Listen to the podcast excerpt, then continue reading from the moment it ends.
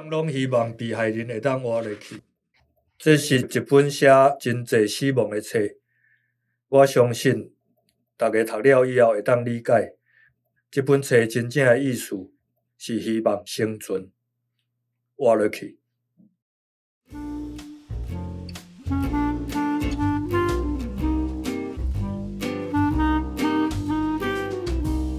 大家好，欢迎收听《逍遥看世界》，我是黄崇松。今天在我身边的是风传媒的记者谢梦颖。梦颖你好，哎，大家好，哎，恭喜梦颖，你出了第一本新书哦。是，这本书很有意思。不过我们待会再来讲这本书的内容。我比较个人比较好奇的是，就您写作的焦点都是弱势啦、底层或者是少数，比如说游民啊、死刑犯。或者是被虐待的儿童啊、学生，或者是家暴的受害者、被性骚扰的人，还有抚养小女孩的这个同性恋父亲，这是我看过你过去你的报道啦、你的文章里面关注的一些对象。那为什么你会特别关注在这个这些人的身上？嗯，就是之前在。风传媒还有新新闻这边的话，我的工作一直就是被定义叫做人权线，就是说所有跟人权有关的东西我都会碰。那其实也包括说像白色恐怖跟转型正义之类的这样子。是。但是因为其实也蛮多人问过这个问题，就是他们会说我把重点放在这个社会上的少数，嗯、或者是说。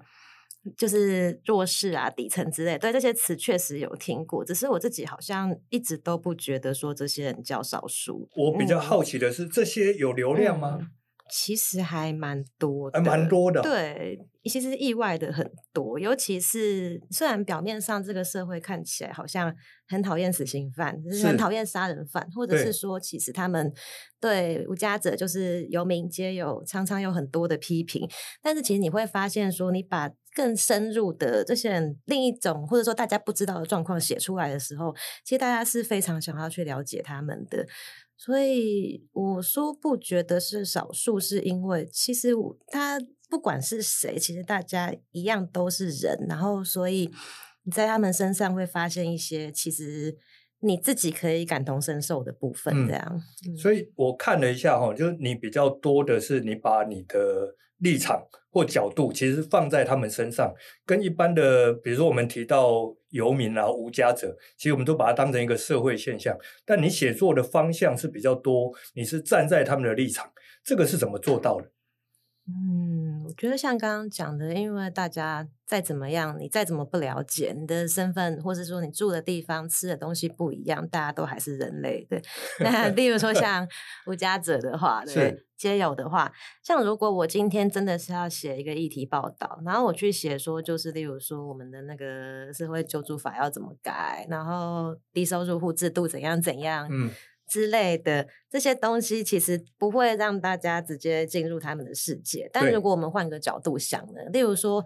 如果你今天晚上在睡觉的时候，然后你附近的邻居不知道是上下左右哪一户，开始 Kiki Coco 一直敲，一直敲，一直敲，一直敲。前阵子有这个新闻哦，有，其实一直都有这种冲突。对，然后你一整个晚上睡不好，然后睡不好之后又发现，哎，你家马桶坏掉了，结果一个礼拜都没有师傅可以来帮你修，热水器也坏了，这种状况，然后你再从这个角度去设身处地的去想说，那无家者他也有这些基本的生理需求，例如说像。可是很多人都会说什么，他们睡在街上很舒服之类的吗，没有这种事情。对，你如果带大家一起去思考说，那我生活上碰到这些事情，不能好好睡觉，没有办法。舒服的洗澡，然后连上厕所都有困难的时候，嗯、因为像他们车站十二点就会关掉嘛。你说台北车站嘛？对对对，就不能进去上厕所了。啊、对，啊啊啊、那把这些处境，就是带大家走进去无家者的世界的时候，其实大家会真的会多比较多一份共感，然后不是随随随便在那边说什么、嗯、哦，他们自己选的啊之类的。了解。那你你是你会写这些所谓人权的议题，是因为你来的时候？然后这个总编辑就说：“好吧，梦影，你就专门跑这个线。”嗯，没有，不是吗？那为什么你会挑这个部分来写？因为那时候上班第一天也吓到了，因为上班第一天，总编点龙姐，我就问点龙姐说我要做什么？我们的总编辑点龙姐，对，欸、他就说，嗯、呃，你就去写你要写的东西啊。呵 然后我想说我要写什么？等一下，对，然后所以我就真的比较自由发挥吧，这样子。那你第一篇写什么？如果就我遥远的印象的 话，对，其实真的第一篇，我觉得是当记者之前的事情，是自己写的话。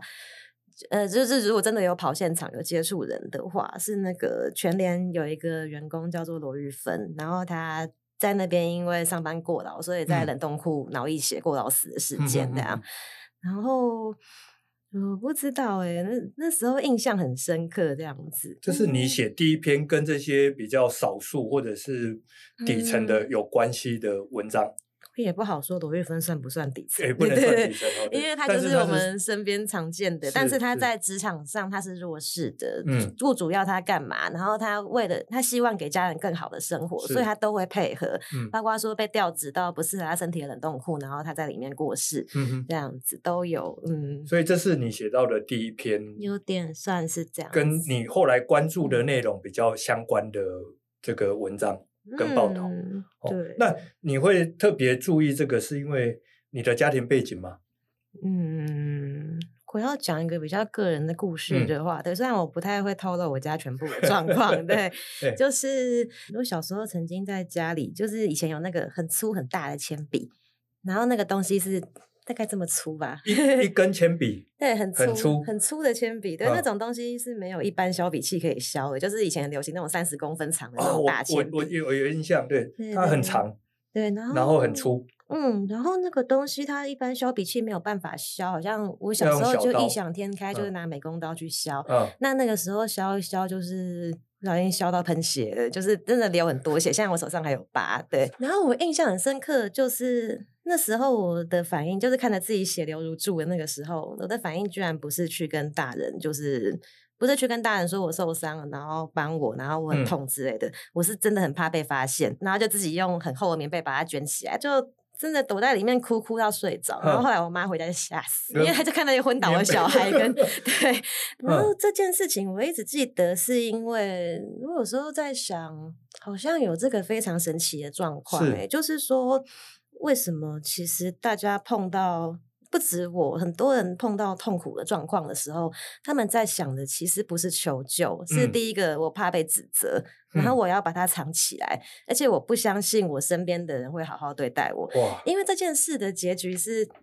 我妈自己很后悔，对，她就想说她到底平常对我做什么，我才会这个态度。嗯、对，嗯、我懂。对，但是当然是当然跟其他长辈有关系啊，就是会打、会骂、会先责怪你。是对，但是其实我觉得台湾社会好像一直有这个状况，就连我这一辈都还是这个样子。所以你想要透过写作让大家不肯讲，或者是害怕讲出来的事情，可以透过你的笔把它写出来。这么说有一点呢，嗯、对，哦、我觉得真的大家太容易忽略掉自己痛苦的地方了，是然后他们会把这些痛苦就是包装成别的东西去攻击别人这样子。嗯嗯、那虽然这是我的工作啊，就是我我很难说想要做到什么理想的东西，但是确实如果有机会可以让大家去看见那些东西，然后把它抒发出来，然后你愿意用比较。看见自己的方式说出来，例如说，啊，假设说现在很多台湾台很多台湾男生不是很那个仇视女生嘛？对，仇女。对，他们如果可以先把那个就是都是你们女人怎样怎样，然后转化成他们自己心中真正的想法，把它说出来去求助，那会不会好一点呢？嗯，对。所以这一次您来跟我们介绍您的新书，是书名叫做《求其生而不可得》。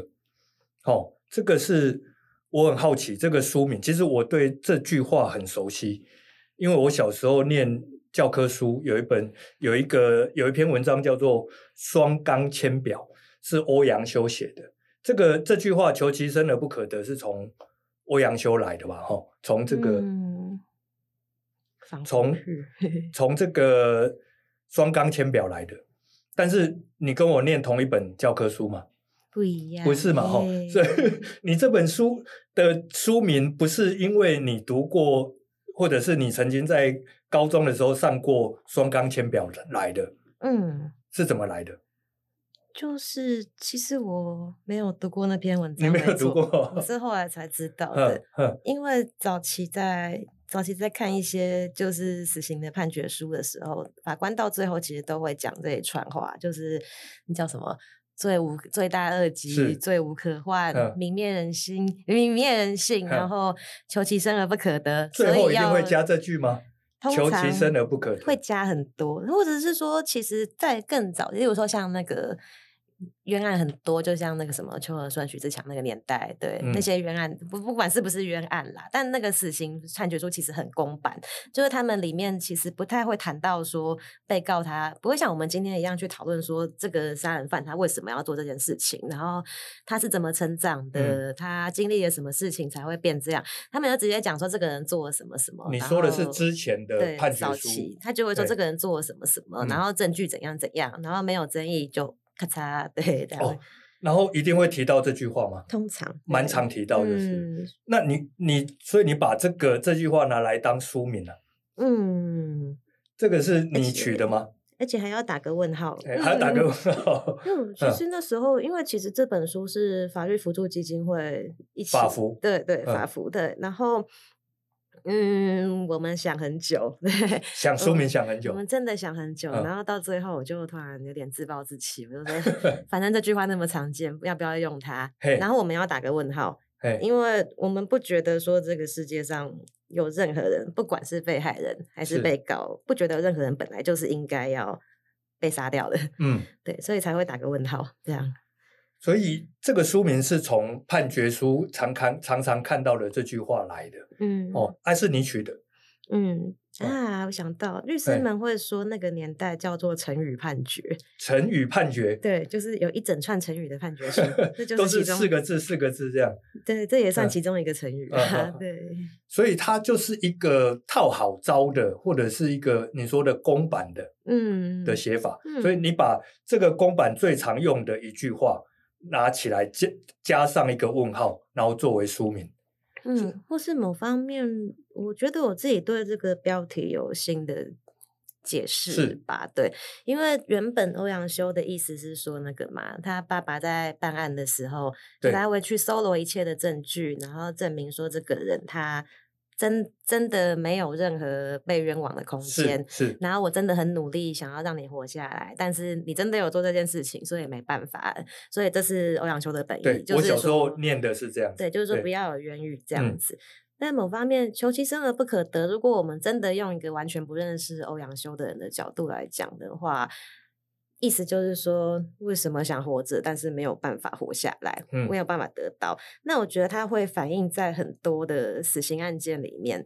对，例如说，我不不不一定是指被告哦，嗯，嗯，不一定是指被告。对，像被害人，嗯、他们明明其实有机会活下来，甚至他们会因为一些连自己都不清楚的原因被杀掉。是例如说，像这本书里面有提到那个有一个在除夕夜纵火杀死自己六个家人的，嗯，翁仁贤，对，翁仁贤，翁仁贤，对，嗯、我觉得他爸妈真的到死那一刻都不知道说。原来他们在家里发生的各种各种事情，或者是说，我觉得我为了我儿子好，所以我一直谴责他，希望他出去工作，不要五十岁来啃老，嗯、或者是说什么，我我我的大儿子推轮椅碾到我儿子的脚没道歉，对。他们。根本就不会想到，我觉得他们根本没有机会去了解到说，哦，原来这些事情会让我儿子真的想要动手，是。放火烧我。虽然他不一定是不一定是要杀我啦，嗯、但但但就是放火烧我，然后我死掉了，嗯、可能真的没有机会了解。所以这其实也是一种求其生而不可得，是，或者是说像大家印象很深刻的就是小灯泡案好了，嗯，对。嗯，那个小女孩，对内湖随机杀害女童案件，嗯、对，有哪就是。他的妈妈就是王婉玉，他在这之前哪里知道说王景玉他在家里发生了什么事情？是一直被孤立，然后病情越来越严重，嗯、然后有一天他跑出来杀了人，他不知道，对，嗯、就是在。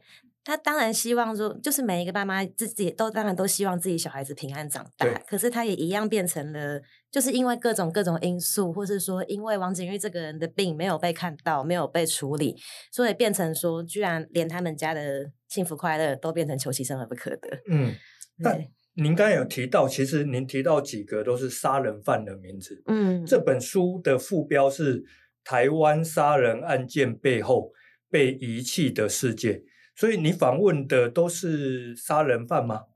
嗯，其实我这本书里面有好几位已经过世了。你是说杀人的人还是？对，杀人的。所以其实有些是采访，然后有些是采访不到。例如说，他们像有几位，他们可能目前。呃，我要怎么解释呢？监狱的监狱有一种叫做累进处遇制度的累进处遇制度，对，它是看说你在里面表现好不好，来决定你可以对外界有多少联络，你可以有多少生活上的等级的变落变迁。好宝宝贴纸这样，有一点就是你表现好的话，点数就会慢慢累积，然后上升。啊、那很不幸的是，刚好有 几位，对他们现在还在第四，就是说他的好宝宝点数不足以。让外哎、嗯，就他不能跟外面的人接触，就是了。嗯，所以实际上有问到的是两位，一位是我亲自去台东看他，另外一位是书信往来这样。是有到台东的监狱去啊？嗯，那个就我我想了解是一般的，就是说像这种死刑犯，他们的监狱跟一般人的监狱是，就是说他们是关在一起的吗？嗯。那个，如果就我印象的话，有一个是重罪，重罪，所以说无期徒刑跟以上，对对，或者是说十年，七十年以上也是啦，嗯、就是他们是可以在同一个区域这样子。嗯、但呃，这个我没有很了解。对，但是你进去会有特别的，比如说要，比如说要搜身吗？或者检查你带的物品这样子？嗯，因为我是法服进去介绍进，就是他们写公文让我进去做公务上的采访，是所以其实我真的跟其他人比起来，就是会比较顺利一点。我进去的时候还可以带笔电跟手机，啊、还可以录音。这其实，在一般的会面来说是不太可能，不可能这样做吗？对对对，但是我印象很深刻是说。就是他们真的很严谨，要我、嗯、就是除了我要带的东西，就是笔电跟手机，我拿在手上哦。对，我就是真的直接把这两个东西拿在手上，然后我的钱包，然后卫生纸、雨伞、行动电源，反正就其他无关的东西全部都要放在柜子里面。而且他们一直提醒我说，不要就是不可以带钱包进去，不能带钱包进去。对，就是怕被抢之类的。然后、哦、对，然后还有给我一个蜂鸣器。其实这个我很惊讶，就是那个拉一下会哔哔叫求救的东西，对，就是。我惊讶的是说，因为其实真的有去过监所的人会知道，他们他们里面已经看守已经非常非常的严格。对，甚至我在访谈的时候，就有一个公，就是有一个管理员，对，全程坐在旁边，然后又很壮，对对。然后我就想说，哎，就算是这样子，你还是要给我那个嘛？就是他还是担心会有问题出现的时候。对，我会想说，有那么危险吗？尤其是真的见到我采访的那一位，就是他是后来是被判无期徒刑，是曾文清的时候。我真的那个感觉会非常的奇妙。嗯，那你你碰到你去访问曾文清嘛？嗯，你觉得他值得这样严谨的对待吗？我是说他的看起来是这样穷凶恶极，或者是你觉得他的杀意满满，会有这种感觉吗？我明白说监所在管理上要避免一切的风险，是，所以才会做到这个程度。嗯，其实好像没有什么好苛责监所的状况。但是真的碰到曾文清本人的时候，其实应该说，其实我碰过好几个几个杀人犯的状况，都跟大家想的不一样。Uh. 对，像曾文清的话，曾文清他他就是那个几年？对不起，中断一下，看一下。对，曾文清是在对。二零一二年的时候，那个台南汤姆熊随机杀人案，对对，杀一个小杀一个小男生，嗯、然后那时候新闻报很凶，就是有点断章取义他的话，就是他说什么杀一个人不会被判死刑，是是。那后来随着法官的调查才知道。因为他自己想要被判死刑，嗯，然后他觉得杀一个不够，要杀两三个，他才能实现他的愿望，才能够被判死。对，嗯、他有，他后来其实，在二审的时候有说他是故意态度很差的，嗯嗯，对对对。所以你有访问他，嗯、你觉得他是就是那种大家觉得罪大恶极的人？他如果要说直白一点的话，嗯、虽然有点政治不正确，但 是他确实就是一个非常边缘人的形象。边缘的形象，对，例如说像现在，嗯、现在黄总跟我讲话，我可以比较顺畅的跟你回答。是，但如果如果是曾文清的话，例如说你问说为什么你写弱势，他就会哦，对，哦、嗯嗯，对，他所有的回答几乎都是这样。对，我几乎没有办法好好的跟他聊起来，嗯、然后甚至你甚至你也不知道说他到底有什么喜欢的东西这样子。嗯、像我印象很深是说问他以前有什么娱乐，然后他会说，他会说他会去看篮球。嘿，可是你再问一问，发现。那是跟他女朋友去的，所以他不知道看谁打篮球。对，然后他 连那个人是谁都不太记得，他就会在那边零零零零什么，对，他回答不出 来。然后他喜欢的东西什么的，反正你真的看到他的时候，你会发现他跟那个什么新闻上就是什么目露凶光啊，然后什么，他当然他新闻上面从来都没有目露凶光啊，没有，只是跟大家想象那种很可怕、很可怕的人是完全不一样。他是一个非常缩在里面，然后好像。真的是被这个世界丢掉的人，跟我们一般想象的杀人犯似乎不太一样。其实大部分都会不太。你访问的经验，大部分都是这样。嗯，就算是态度比较差的，就是我是说，像那个除夕夜纵火的翁仁贤，是。其实他在法，我我有去看过他的法庭，就是他还在审判开庭的时候，对，开庭、嗯、基本上就是路边阿伯啊，对，就是 就是比较吵，就是比较吵，然后比较喜欢说教的路边阿伯，嗯、但他并不是。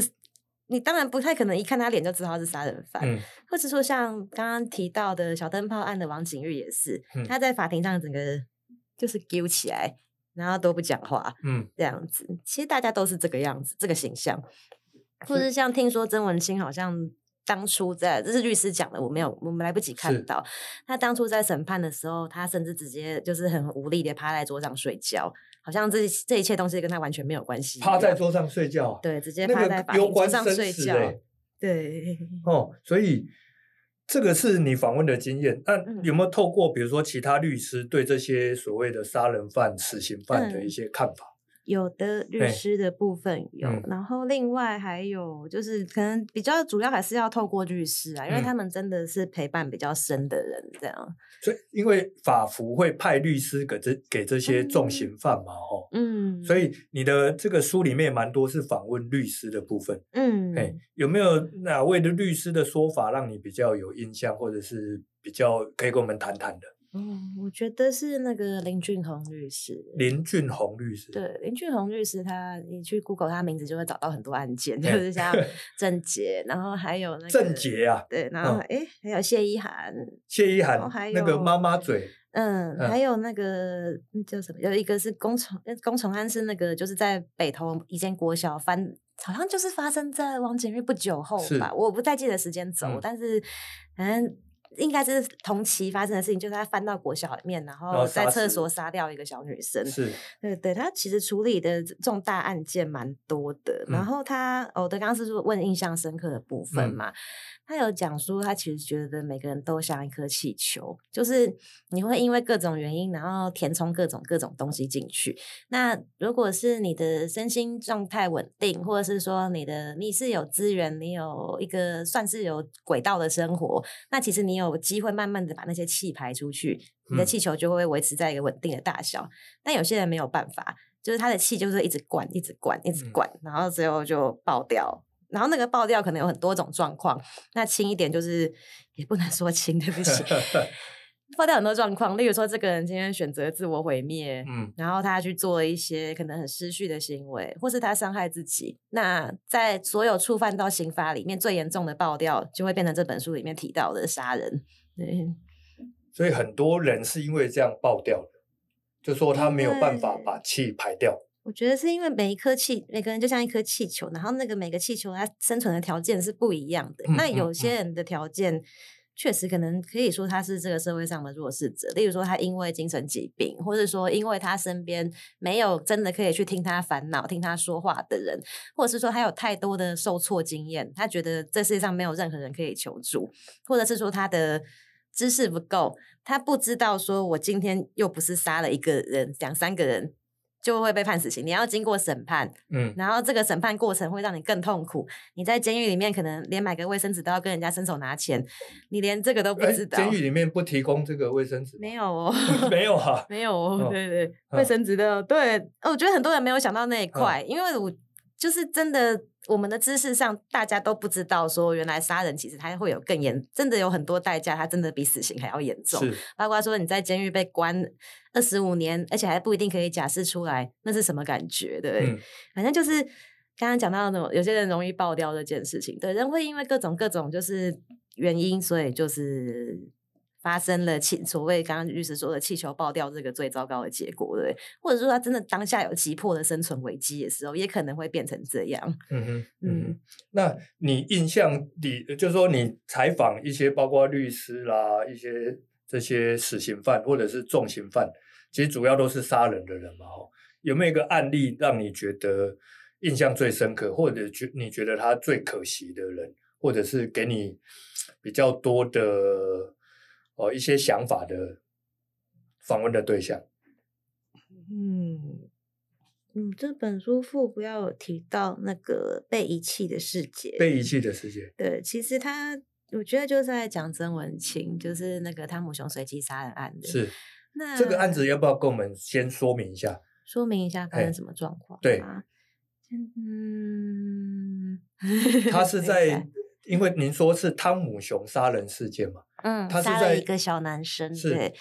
那一开始这个案件其实没有任何人知道到底发生什么事，就是你只知道说有一个非常恐怖的家伙，他在汤姆熊杀了一个小男生，小男生厕所里面，而且我现在新闻还查得到当年案发现场的状况。嗯、小孩子虽然那么小一个，可是他的血可以喷到快两公尺高。他是国小的小男孩，对，国小、嗯、我记得是一年十岁，十岁左右，对。他的血可以喷到快两公尺高，然后那个画面非常的让人难过，是就是。所有人都没有办法理解说这个人为什么要要做这种事情，然后、嗯、对，当然一定会谴责他，觉得他一定是很坏、很坏、很严重的人。但是真的你慢慢去了解以后，就是像刚刚说，你会发现。他他终于在第一次被判无期徒刑之后，他才松口。他就本来前面态度都很差，就是说什么杀，就是被媒体报道说什么杀一个人不会判死刑之类的。嗯、但是他直到一审被判无期徒刑之后，他才松口说他想要死刑。就是他曾经尝试过很多次自杀，然后他吞老鼠药不敢吞，然后割腕怕。残怕自己变残废，然后西西瓦斯也怕自己变残废，所以他最后想到的非常奇怪，是他想到一个方法，是他想要杀一个人来死。所以你是说他在杀人之前，他就曾经想要自杀，对，但是都没有成功，或者是没有勇气去做，嗯、所以他透过杀人，想要被判死刑。对，那有没有发现，其实会这样想的人本身就有状况了？嗯，这不是一个正常的。途径对，对，因为再怎么样，你可能都还是会去想为什么要去杀别人。然后我真的结，我真的不行的话，那我要不要求助，或者是说我要不要再试一次自杀之类的？对，但他不是，他是后来想想半天绕啊绕，然后好像这样，好像是看网络资料找到什么东西，他居他居然真的相信了这个东西，而且他也去做了。他相信杀一个人，对，就可以被判死刑。对，甚至他直到。他真的，因为他原本打算杀两个嘛，他觉得要，本来想要杀两个，他觉得要杀两三个才有比较有机会被判死刑。哦，了解。对，但是他到杀第一个的时候，他觉得他他自己有一段自述，他说他那个血喷出来的感觉很恶心，很不 舒服。哇然后他觉得杀人是一件很不舒服的事情。那你听到这边有没有觉得更奇怪？就是你为什么要真的杀下去？你才知道。嗯这么不舒服，就是剥夺一个人的生命，不是本来就是一般人不能太能承受的事情吗？那你为什么会做？嗯，所以他没有想清楚哦。对，嗯、那我印象很深，应该说这个故事会让人比较难过，是说也算难过吗？我也不知道。对，反正为什么曾文清他会想自杀？其实后来慢慢的判决有去还原他的状况，嗯、就是例如说像他。其实很小很小的时候，爸妈就不在，然后就被他是就被冷落孤哎不在是说他是孤儿吗？爸妈玩六合彩什么的，对，就是。嗯把小孩子丢在那边，然后其实从小就没有好好的照顾他。哦、然后十三岁的时候，那个时候妈妈已经不在，不在家了。对，哦，了解。所以爸爸就要他十三岁就去做焊接工。哦，养家。十三岁就去做工。十三岁去铁工厂。对，嗯、那大家如果有看过就是林立清的那个做工的人话，提到铁工的寿命是非常短的，因为他们会面对非常强的光线。嗯，对，而且更何况陈文清那个时候还很小，他没有发育完全，嗯、所以做焊接嘛，嗯，所以就是会冒出火花的。那一种，对，很强烈的光，是然后还有重，还有搬重物之类的，嗯，所以他很小的时候，他就是左肩习惯性脱臼，然后还有两只眼睛好像很严，我忘记是多少，但已经到一个几乎视力模糊的程度，是，是对。那在这样的状况下，他又发现说，因为他跟爸爸其实没有。亲彼此之间亲密又信任的关系，然后跟其他亲戚也是不太有往来，嗯，然后好好不容易交到一个女朋友，对，但是后来反正也是相处不下去，嗯，然后他就发现这个世界上好像没有任何他可以去的地方，所以他其实很早就得到了精神疾病，嗯，然后他想要去想要去自杀，嗯，那我有在想说，对，这个故事会让人觉得很可惜，就是。其实我们前面有发现好几个断点，嗯，如果真的有哪一个断点，例如说从一开始他去当童工的时候，对，有被发现劳保局在干嘛？对，如果如果有被劳动劳动相关的单位发现的话，那是不是至少可以稍微照顾他的身体，然后让他不要不该去做工嘛？对，对，对，就是不要让他之后因为那一些职灾的损伤，然后自卑、没自信、嗯，不敢跟人讲话，甚至他应该要去读书啊。那教育单位有没有发现？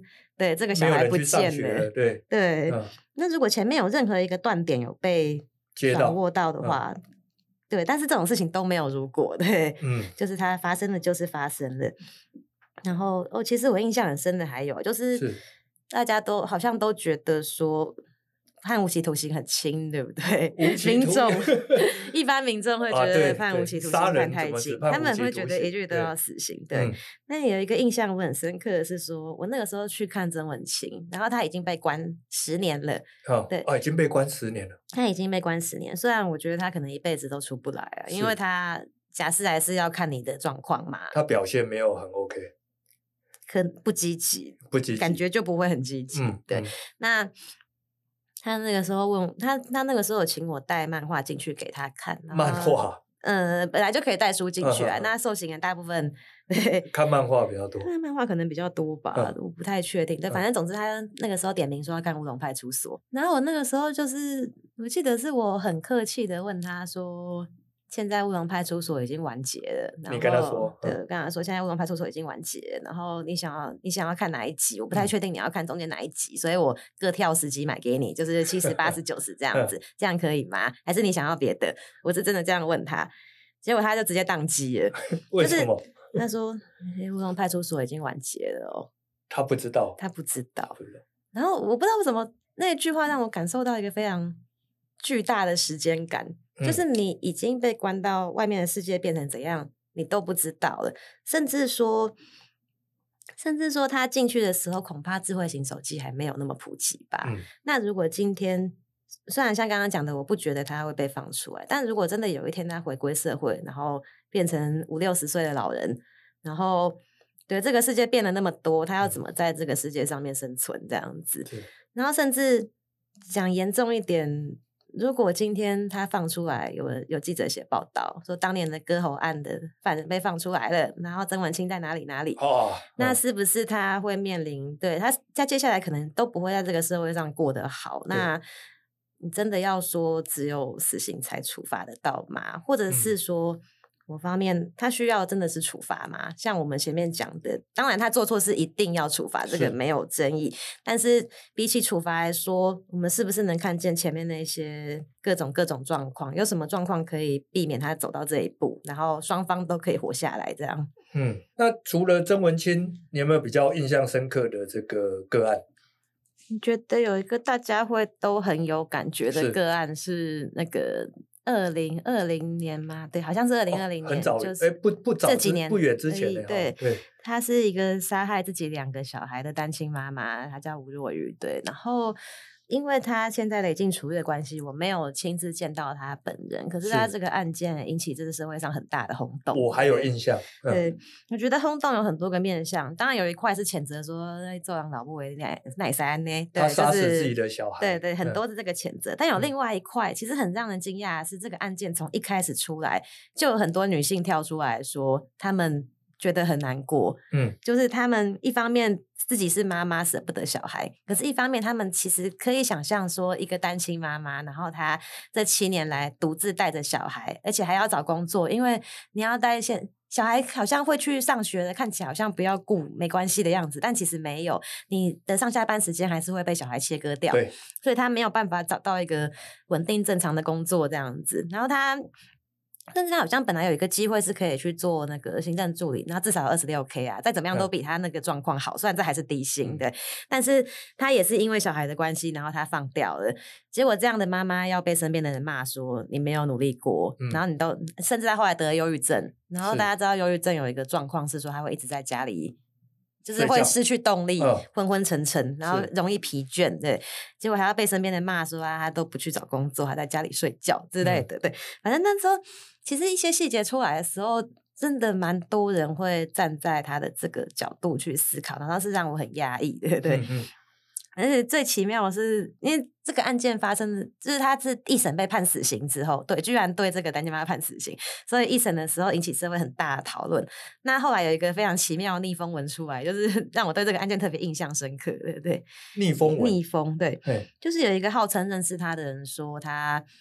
反正指控就是说他不去找工作，他给小孩吃泡面，嗯、他都在家里睡觉。然后要介绍他在家里上网赚好康的，他居然不去做。我想说这不是诈骗嘛？对啊，对，对。嗯、但总之那一篇陈哲他的出来之后，突然有一阵风向要骤变，又改变了。对，嗯、他本来从一个很可怜的妈妈，又变成一些，又变成被大家指责的妈妈，不负责任的妈妈。嗯，当然后来又翻盘一次，又翻盘一次。对，又翻盘一次是知道他那些他为什么会做某些行为的人，是就例如说为什么会在家里睡觉？为什么没有办法找一个稳定的工作的人，又出来去去谈母职这件事情？嗯、然后我觉得这件事情其实，对，虽然他好像离我们很遥远，我若也是少数，就是你穷到会把自己瘦到只剩三十二公斤的单亲妈妈。哇，他只剩三十二公斤、啊。对对对，他看起来好像是这个社会上的很少数、很底层，嗯、然后好像都跟我们没有关系嘛。甚至这个是社会上。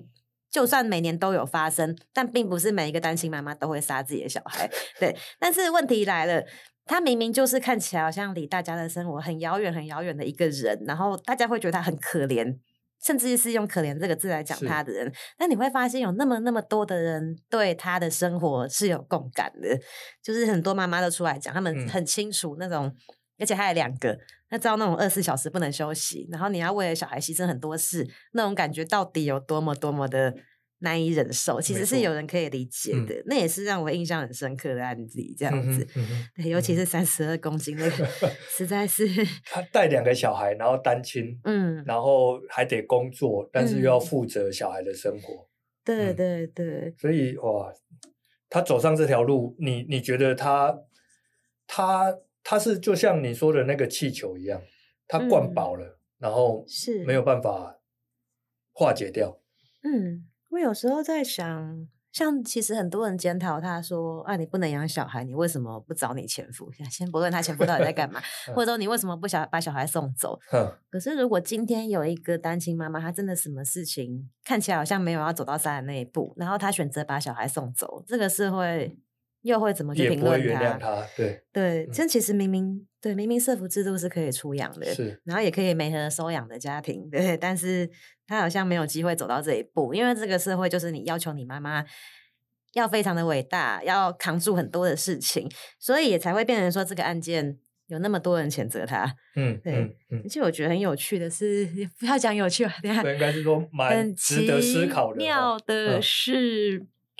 嗯很奇妙的是，我刚刚讲到说这件事情的讨论度很高嘛，是。那我隐约的可以发现说，会理会站在吴若雨的角度去思考的人，大部分是女性。哦，对。然后某方面来说，骂他骂特别凶的人，大部分是爸爸啊，真的啊，对，不只是男性，是有小孩的爸爸，因为爸爸不用负责太多嘛。我也不知道呢，他们就会觉得，他们就会觉得那是你的责任啊之类的，对，就是居然有这样子的理解落差。嗯，但我觉得可以回应到我前面讲的，我常常不觉得这些人是少数，就算我们的处境不一样，完全不可能相比，至少我还，至少对，至少是那么胖啊，对，但但是。我我真的有一些东西，它是存在大家可以共感的可能性的这样子，嗯、因为大家都还是人类。嗯嗯，所以你会特别注重这些，就从你我们刚才访谈的过程，你会特别关心或关注这些弱势或少数，是因为你特别容易感同身受吗？我也不晓得，我真的不晓得。对，你是因为呃，天生就比较容易同理别人、同感别人，还是不晓得？还是不晓得？那你在这样这个采访过程啊，甚或写作过程，这些人他的困难，他们遇到的黑暗，他们受到负面的批判，会不会影响你？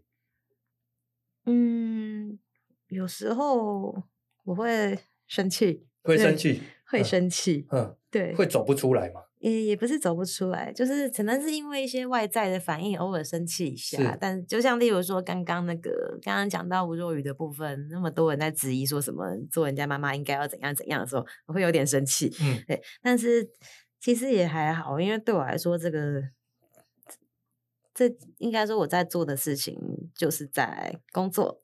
嗯，但是严格说哦，你的写作也好。甚或报道也好，有时候是逆风的，对不对？嗯，就说大家觉得啊，这个人该死啊，但是你是站在他们的立场跟大家说，没有，这个人除了该死以外，你还得看看他的成长过程，看看他的身心状况，这是逆风的。你有遇到什么样的，比如说人家批评你、批判你的状况吗？嗯，你的脸书上会不会很多乡民来讨伐？其实比起自己被骂 这件事，因为其实已经被骂习惯了，真的很多嘛？我以前 写白色恐怖的议题的时候，是就是在讲以前受难者的故事，然后他们碰到多少不易的事，当然也包括说二二八受难者的故事。嗯、那个时候还有很多奇怪的人，就是。传讯息说什么要杀你全家？真的吗？然后什么你跟你妈欠强奸了，对不对？就是这种奇怪的讯息，对。哇！但是其实我早就习惯了，是但讲习惯好像怪怪，哈，什么怪？但比起自己被骂来说，其实我我自己会比较难过的是说，有时候你就是去揭露这个社会上，应该说这些案件另外一面不一样的事情嘛。例如说，像有外劳、外籍渔工把船长杀害了，嗯、那。有一群外籍渔工，他们印尼来的外籍渔工，他们把自己的船长杀掉，嗯、这件事情一般大家都觉得很可恶。可是你把他在渔船上面碰到的遭遇，例如说每天被打打到流血，嗯嗯嗯、然后甚至死，可能直接冰在跟那个鱼冰在一起，就是直接拿那个鱼冷冻柜当尸柜之类的这种事情。对，你把这些事情写出来之后，我觉得希望大家多去了解一下为什么他们会走到这一步。就是希望大家了解，说台湾渔工是在外籍渔工是在一个很辛苦的环境下生活的。然后我们如果不希望有人在牺牲的话，我们应该要去避免，去改善他们劳动条件。但是很我会难过的是，说我明明一开始是希望这样写的，结果有一些言论，有一些留言，他会变成说去谴责死者。对，就是很奇怪，他们他们就会说船长欠杀之类的，然后就杀的好之类的。那我就觉得很奇怪，台湾不是有法律吗？就是。船长今天伤害渔工，那应该是伤害罪吧？还有那个叫什么？弃尸。私刑拘禁。私刑拘禁。然后还有，例如说像那个杀人，杀人罪也有，或者是说那个公然侮辱，就是在船上骂他之类的，或是像台湾现在还有人口贩运法，这些东西明明全部都是有法律的，为什么你会跳跃到说哦，我们就愚公杀船长，nice？怎么会变这样子？对。然后或者是说像。刚刚提到那个汪仁贤，就是在除夕夜纵火烧烧死家人的。我相信任何在家里受过很巨大的伤的人，其实都可以理解翁仁贤为什么会对他的家人那么愤怒。但那个愤怒不代表说你今天居然跳出来说烧得好。我想说，你们是怎么了？对，台湾有法律哎，对，很奇怪。就很有一些人哦，我也感觉有一些乡民也好，或网网友也好。好像很急着要把某些人杀掉，不管是杀人的人还是已经被杀的人，这段就算了。对啊，哦、就是会觉得说，哦、真的，我希望大家在看这些事情的时候，你真的没有必要选边站，嗯、而且你选边站也不代表说有谁的生命比较不重要。今天就算。今天就算这个被害人他真的做了什么让你不能接受的事情，像我写的书里面还有被害人是放高利贷跟恐吓，对，然后还有拘拘束人身自由的人，有这么坏的人，但是就算是这样子，我觉得那也不代表说他的生命就应该要被杀掉啊。你处罚他的方式很多，然后你明明可以就是放高利贷，明明有相关的法律可以处理嘛，那为什么会跳跃到说哦被杀活该？是这很奇怪，或者什么垃圾清理垃圾之类的这种话实在是太奇怪了。对，所以某方面应该也有讲到像我书讲的“秋夕生而不可得”的句话，就是其实虽然我这本书里面写的很多都是很负面的，然后。有很有人过世的事情，但是其实我还是希望说大家都有机会去活着，这样不管是怎样的人。嗯，那我最后一个问题，这本书你最想给哪些人看？嗯，可以的话，可以的话就国中以上嘛，嗯、国小要的话也可以嘛。你是说放在教科书里面吗？也不是教科书啦，因为其实现 在。嗯我还蛮高，我嗯，这可以说高兴，但是没有问题。嗯、就是其实这年代跟我小时候的教育环境不一样。是虽然很多人都在骂说现在教改越改越差，吧吧吧之类的。我觉得那是因为资讯量大到大人自己吸收不了了吧？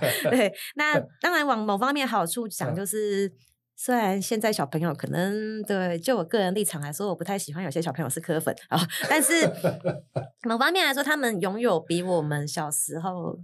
更多的思考的资源跟空间，那他们甚至其实有机会，像我自己是到大学的时候才了解死刑议题，但现在甚至有国中生，他已经可以去在公民老师的带领下去思考这些事情，然后甚至会有小孩说。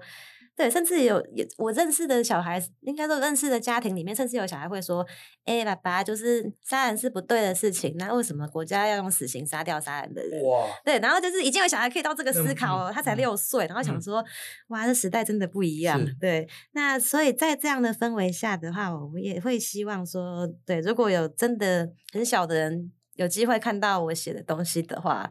虽然虽然搞不好他们可能比我还懂嘛，我真的不敢确定了耶。对，但你希望让这些书，让你这本书的里面的案例或者是报道也好，嗯，让更多，比如说像国小、嗯、国中的孩子就可以先接触到这样。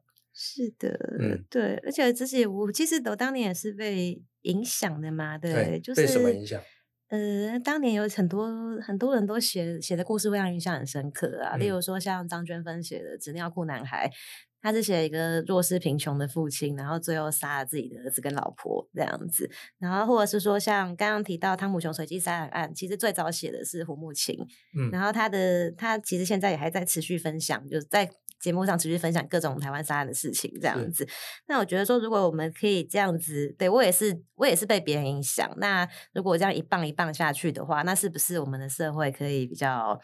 大家会有比较多的空间去想，然后不要马上做决定，不要觉得谁就是该死一死之类的，不管是谁，对。是，那所以您现在这本书已经出版发行，在各大的这个书商的那个电商的书店都可以买到了。没有，对不起，没有，是那要在哪里才可以买到？我，我看读册有啦。哦，对，我们博客来也有，基本上读册博客来就是主流的网络、嗯、网络通路是会有的，是然后公司有主管很有义气的跑去成品，但不好意思，成品是没有的。对，但听说垫脚石有，对。是。然后如果大家想看的话，就是三明书局是总经销，对，至少去三明书局是一定有的，但我也不知道。